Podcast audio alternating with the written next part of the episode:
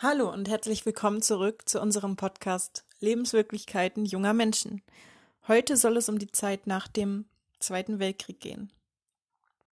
Aber wie war denn damals überhaupt die Situation? Das erzähle ich dir gern. Ich meine, der Zweite Weltkrieg ist vorbei. Er ist ja 1945 geendet.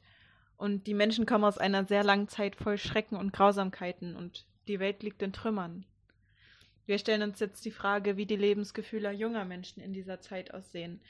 Denn häufig haben plötzlich sie die Verantwortung, für ihre Zukunft zu sorgen. Denn viele haben ein oder vielleicht auch beide Elternteile verloren, sind von Flucht und Ausbombung geprägt und haben vielleicht Schwierigkeiten, eine Ausbildung zu finden oder auch einen Wohnort zu finden. Auch der Soziologe Helmut Schelsky hat die geistige Einstellung der Jugendlichen in dieser Zeit analysiert. Und das Ganze wollen wir uns jetzt mal anschauen. Helmut Schelsky charakterisiert die Geister, geistige Einstellung Jugendlicher in zwei Kategorien. Und zwar einmal den Skeptizismus und den Konkretismus. Ja, Skeptizismus, das sagt eigentlich schon der Name. Die Jugendlichen sind einfach sehr skeptisch gegenüber vielen Dingen.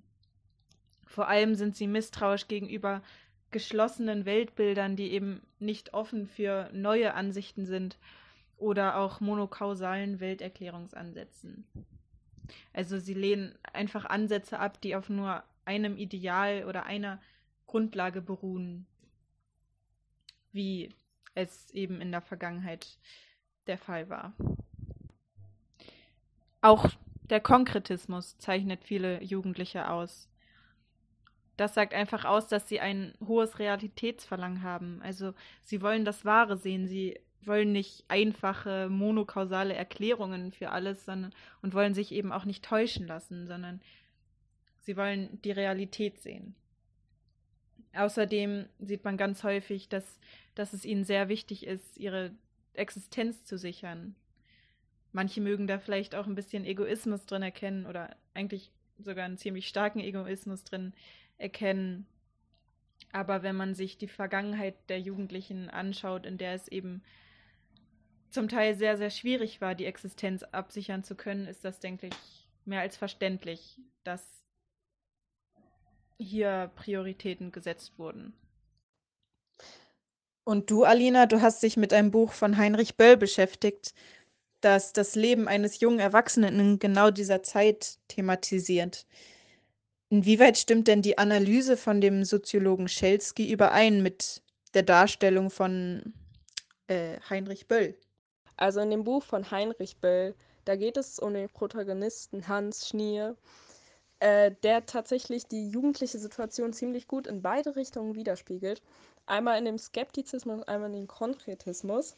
Ähm, beispielsweise in den Skeptizismus, da sieht man beispielsweise das Missvertrauen gegenüber geschlossenen Weltbildern, sprich vor allem innerhalb der Familie. Er möchte nicht sein wie die Familie, da sieht man das sehr gut, als auch Welterklärungsansätzen.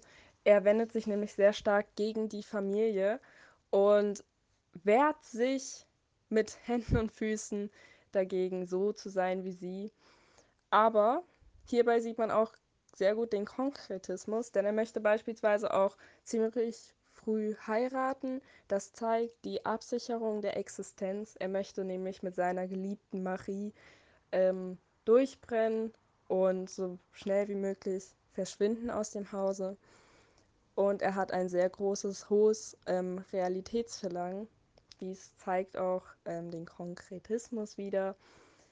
Ähm, in dem Sinne, dass er nach der Realität strebt. Er möchte, ähm, er möchte nicht so fokussiert sein wie seine Mutter. Er möchte definitiv nicht den Platz seiner Mutter einnehmen, auch nicht den Beruf. Er ähm, ist genau das Gegenteil. Er möchte diese Realität haben. Er möchte sich nicht der Gesellschaft anpassen, den Idealen. Und somit gleicht Hans ähm, beiden Weisen, wie ähm, Schelsky sie beschreibt. Ähm, um ja, Okay, also scheinbar siehst du ziemlich viele Gemeinsamkeiten, aber gibt es vielleicht auch Unterschiede? Ja, natürlich gibt es Unterschiede, vor allem zwischen Hans und der typischen Jugend damals.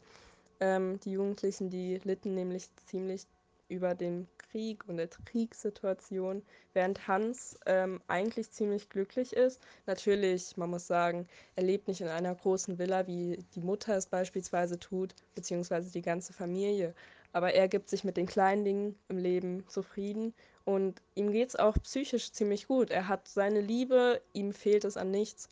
Dementsprechend, er unterscheidet sich hierbei ziemlich stark von den anderen Jugendlichen.